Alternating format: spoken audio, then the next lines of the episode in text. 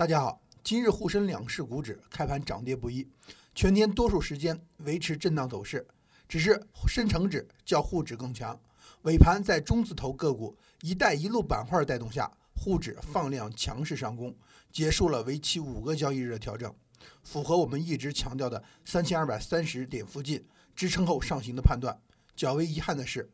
这一波上涨并未站稳三千二百七十三的前期高点上方。周一如果有回落的话，行情仍难免再度陷入到震荡过程当中。但是今天整体的一个沪市场来讲呢，这一波上涨还是比较激励人心的。嗯，在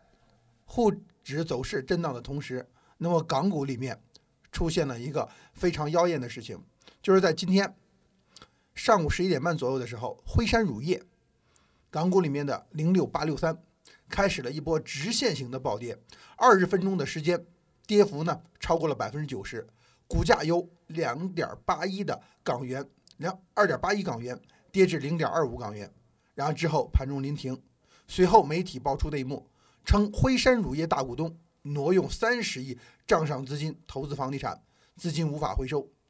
值得注意的是，浑水公司早已经在去年十二月份对其连续发布两份做空报告。称该公司至少从2014年开始就发布虚假的财务报表。此次辉山乳业事件的爆发，不仅让散户投资者倒吸一口气，更是让机构也深受其害。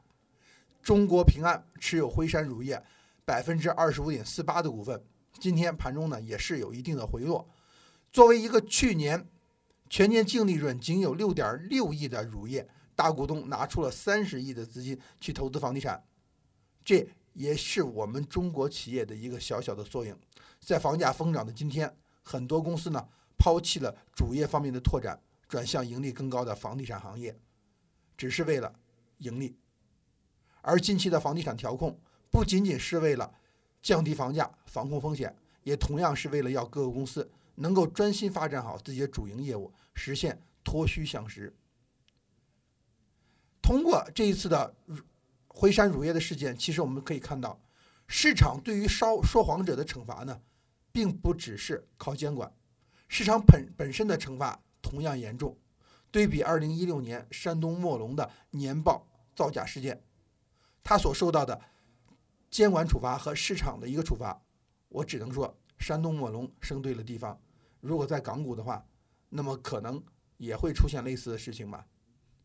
那么我们把整体的话题。回归到就是我们的 A 股市场上，其实就说目前来讲呢，嗯，在我国存在这样的一个问题：企业为了盈利，在广告方面投入放的费用呢，比研发方面投入的一个资金来讲要多得多。这可以说是一种不太健康的一个发展趋势。我并不是说去否定企业的一个多元化经营，企业为了自己的一个生存和发展进行多元化经营，其实也是可以起到一定的分散风险的一个作用。但是一个企业，要做大做强，一个国家如果经济要有一个突破性的增长，那么必须要将更多的资金投入到研发领域里面，通过科技和技术的进步去带动企业利润的增长。那么国际上很多巨头公司也是这么一步一步走过来的。比方说英特尔，二零一三年研发开支高达一百零六亿美元，占其营收的百分之二十；微软二零一三年研发开支一百零四亿美元。占营收的百分之十三点四，然后中国的华为现在就是基本上家喻户晓，在国际市场也占了很大的比重，它的一个研发费用也是相当相当高的，这个也是好多中国消费者喜欢华为的一个重要的原因。那么在上市公司当中，在研发方面如果投入相对比较大的一些企业，或者占在利润里面占比比较高的企业。应该也是积极进取的这些公司，整体的一个经营业绩呢，应该也是会有一个好的发展，是值得我们关注的一个方向。那么从目前来看，研发费用的一个绝对数比较居前的，那么基本上来讲呢，是中兴通讯啊、中国中车、中国中铁等等等等这些我们所说的大盘的蓝筹股。现在如果我们以这样的一个方向作为一个投资方向选择的话，那么对应的。首先是高研发费用比例的一个公司，同时呢，我们再加上当时的热当下的一个热点，在两会过程当中，我们所提到的一个环保的问题，蓝天保卫战也好，我们所说的河长制也好，指向的就是天空和水域的一个环保的治理。所以环保来讲呢，在后续整体的社会经济发展当中，都是一个关注的热点。那么在环境保护相关的概念股里面，研发费用占的比较高的，后续所受到的一个政策方面的一个扶持，然后所能受到的一个市场所分的一个份额来讲。可能都会相对比较高，对应的获得利润也会比较高，股价的一个上涨呢，从中长期来讲也是有一些让我们值得看好的地方。那么就是现在环境保护里面高研发费用的就是这些呢，嗯，应该说还是占了比较大的一部分。我们在这里不妨说简单说，环保企业干的比药企好的太多了。那么就说，比方说凯美电器零零二五四九，二零一五年的研发费用呢是。两千零一十四万元，然后同期营业收入呢是一亿五千一百八十三万，研发占比呢是百分之十三点二七。天瑞仪器二零一四一一五年研发费用呢是三千九百七十五万，同期营业收入呢三千二百一十四啊三亿两千一百四十七万，研发占比呢百分之十二点三七。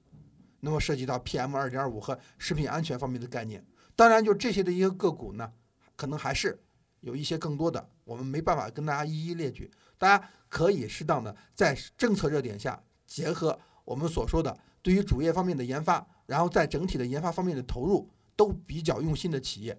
可能对我们而言，更多的是一个中长期看好的一个机会。短线的话，也有可能会有一定的爆发。那么之前我们讲到说，博鳌会议期间，博鳌论坛会议期间，大盘呢有着大概率的上涨的一个几率，而且博鳌里面可能会重点的提到海上丝绸之路。那么今天呢，港口航运板块大家可以看到，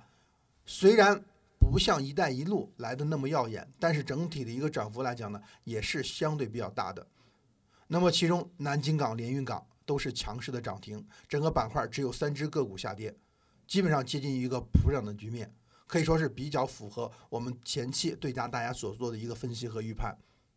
那么前期如果有介入的朋友，那么现在也是有一定的收益了。在这样一个强势的走势里面呢，可以考虑适当的再拿一拿，看一看后面整体的走势情况。短线或许会有回落，但这一波启动的话，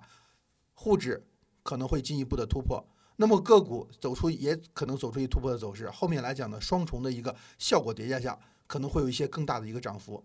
而。我们在昨天所提到重要板块，今天呢虽然没有特别好的表现，但是我们对于前期调整之后有短线介入机会的这样一个思路呢也维持不变，大家也可以考虑持续的一个关注。